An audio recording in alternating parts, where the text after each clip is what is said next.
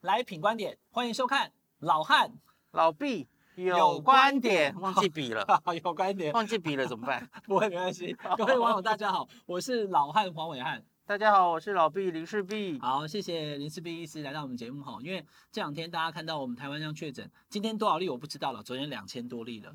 可是呢，呃，因为突然疫情爆发，或者说呃，大家都以为说呃以后会更严重到一万多一天，或者是我们台湾会有好几百万哦，所以大家会很担心。所以今天就请林医师来跟大家解答很多网友提的提问，好不好？呃，我一共归纳了六个最多网友问的问题，嗯，那我一题一题来问林医师。好的，第一题是说哈，因为现在我们也看到中和有一个小弟弟，好的事情以后，对对，对，那大家很多家长都很担心，那我们家小朋友怎么办？国中生、高中生前一波 BNT 已经打了，对，可是国小以下，就是这个所谓六到十一岁没有打疫苗，怎么办呢？那我看到那个 ACIP 的专家会议，就昨天哦，礼拜三，对不对？做出的决议要让小朋友打莫德纳疫苗，而且是减剂量，这个事情。林医师你怎么看？呃，就国际上现在打的广泛施打的儿童疫苗是 BNT 啦，辉瑞 BNT，五到十一岁橘皮的那种，对对对，BNT。那我们现在还没有，目前还没买到哈。那可是有一些先进国家也陆续批准了莫德纳，我们现在批准这个剂量开始打哦，可是还没有非常广泛施打的经验。嗯，那大家主要主要那么担心，昨天为什么要相隔到十二周才打？是因为就怕他，大家知道莫德纳主要不良反应是出在第二季。林医师，我会一直问哈，嗯，呃，本来我看是四周啊，对，啊，是因为林氏璧建议变十二周，不是跟我无关，因为这已经是国际上非常公认，有做出蛮多数据 啊，主要是加拿大，对，加拿大其实跟我们一样会把第二季故意延长，大家记不记得？哦、我们的 BNT，我们最早的 AZ 都有延长嘛？那把那个时间延长，对小朋友来讲负担就会比较小嘛？最大的好处就是青少年吼。加拿大很明显做出来延长到十二周，相比于八周、四周，心肌炎都降低。那小朋友的部分呢？小朋友心肌炎多吗？小朋友的话，莫德纳目前没有证据，因为没有大量施打的证据。哦、是是是，它只有在四千人的临床试验，四千人是看不到心肌炎的哦。那 BNT 有非常大量的证据，嗯，可是因为 BNT 剂量已经拉到非常低了哦，才十微克而已。哦哦哦，所以因此莫德纳到底第二季对年轻男生会不会？有心肌炎，这个是未知的。嗯，那所以我，我我建议家长比较实务的经验。假如你很担心，你希望让小朋友打疫苗，是你觉得疫情变严重了，对，你想打，好，可是你又担心莫德纳的不良反应太大，嗯，哦，有心肌炎的风险。可是你又不太想等 BNT，因为也不知道 BNT 什么时候会来嘛。对，其实现在就在问这个问题啊。所以家长现在看到，对，所以林医生，我到底是要等还是要打？没错，林医师，所以我觉得你可以先打第一剂。怎么说呢？因为第一季的先莫德纳先打下去的，先打第一剂，因为第一季的心肌炎或是发烧等等不良反应都远比第二季小，下一季就已经是三个月后的事。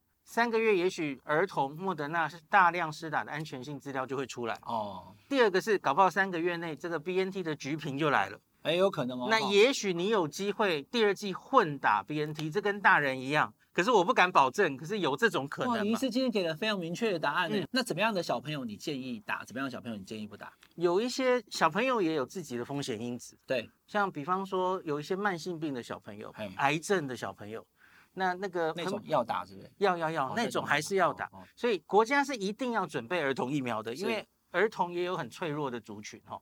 那可是，一般几乎完全健康的小朋友，嗯。我我觉得目前看起来的资料其实没有这么明确，就是一定是利大于弊。我觉得家长还是要自己做选择。好，林医师的建议非常的清楚了哦。那这个说明也很这个直接。那我们跟大家，我不问这一题就好了。嗯嗯、因为这个专家会议把时间拉长了，但那剂量怎么没有变少？嗯、因为五十微克，对。OK，其实我了解专家会议其实也有讨论这一点，要不要再减少、哦？也有减少的那个讨论，对对对。可是没有过，可是这也很合理，因为通常。这种疫苗专家委员会很少去减剂量，因为他临床试验就是做这样的剂量。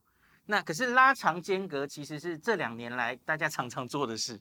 拉长间隔的证据比较多。哎，可是林医师，我这样问哦，我第三季打就莫德纳，嗯、我打就五十微克嘛。那我现在给一个六岁的小朋友打，跟我一样的剂量，是是会不会太重啊？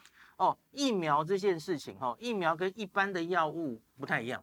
一般的药物通常会是看体重的嘛，很常要看体重。对对对，大人吃一颗，小孩吃半颗。看年纪哦，不一样哦。对对对，不一样。哦。因为通常的药物是到全身去作用的，嗯，要看它水溶性或脂溶性还不一样哦。那可是疫苗这种东西就是打在肌肉，然后在局部淋巴结作用，所以在疫苗界哈，大人跟小孩打的疫苗的剂量差不多，其实是很常见的事。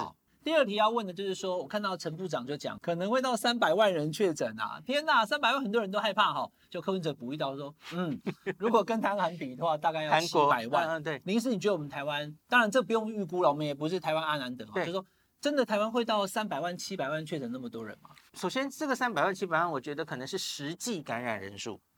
首先，你要知道实际感染人数跟呈现的人数其实不一定一样。立功。嗯，我其实确诊了，但是因为没症状，所以我自己不知道这种人。一个是这个，或是 PCR 做的不够，捞的不够。是是是。那其实日本我觉得就有很明显这种问题，因为日本台面上大概全人口的四 percent 确诊而已。各位，韩国已经三十几人了。对对对，日本应该就是相对它 PCR 没有做这么多。你觉得日本应该有更多确诊，但是没有筛出来，没有验出来就对了。没错，没错。哦，这样我懂。所以台面上是一回事，实际上多少人感染是另外一回事。嗯。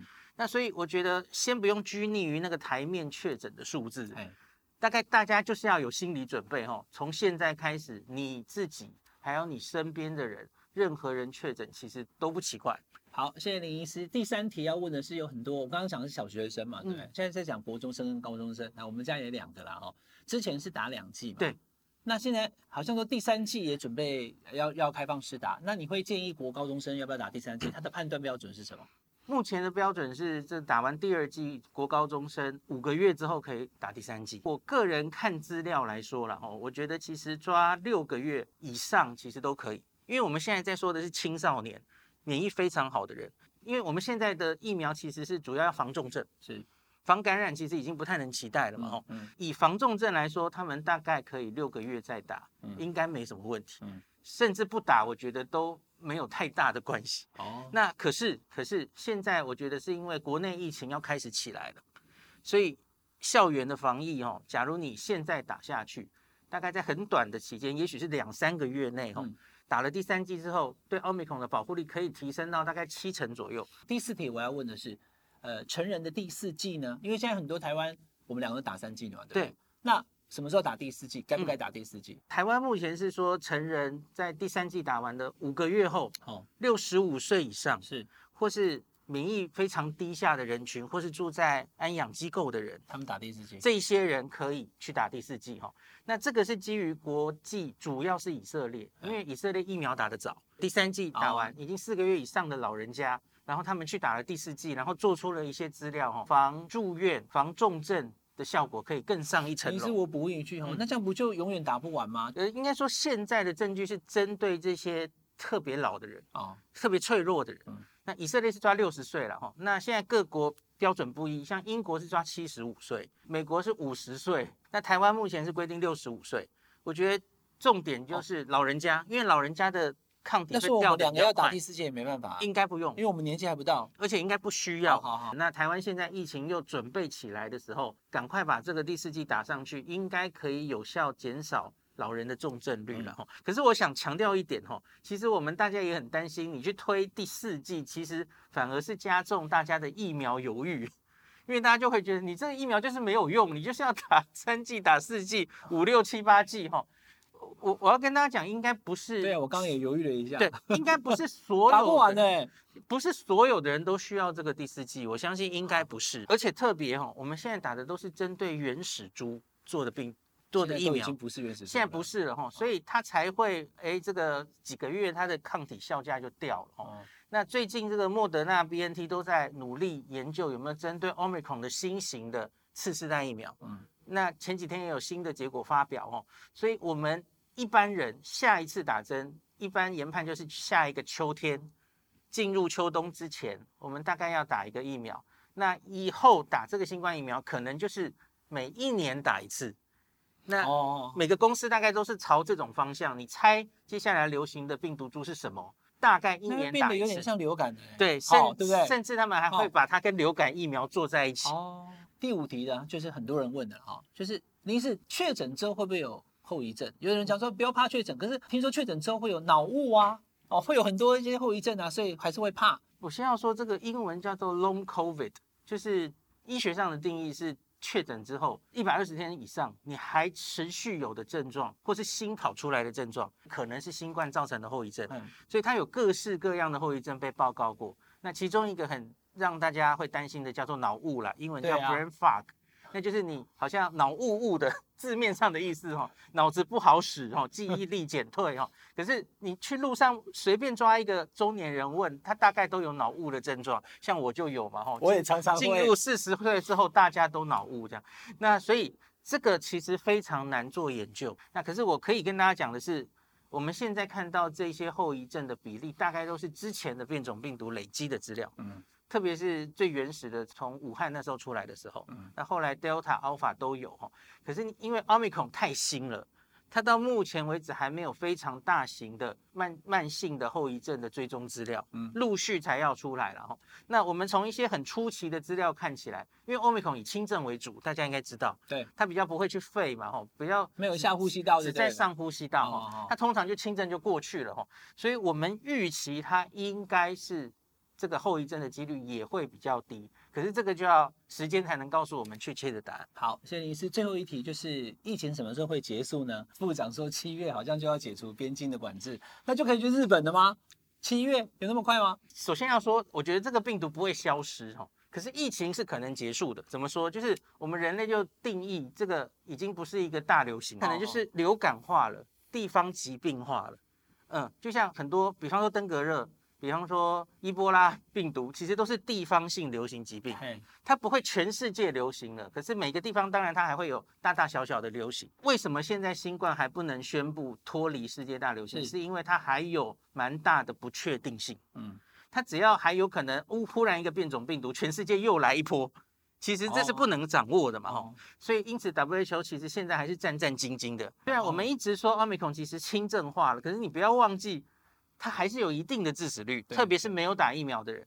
那有打疫苗，其实也还有一部分小部分还是会重症嘛，我们都看到了。所以虽然它轻症，可是它因为感染的人太多了，分母太大，所以它还是造成了非常多的死亡在这一波疫情里面哦。所以到底什么时候结束，我觉得还有很大的变数。那可是。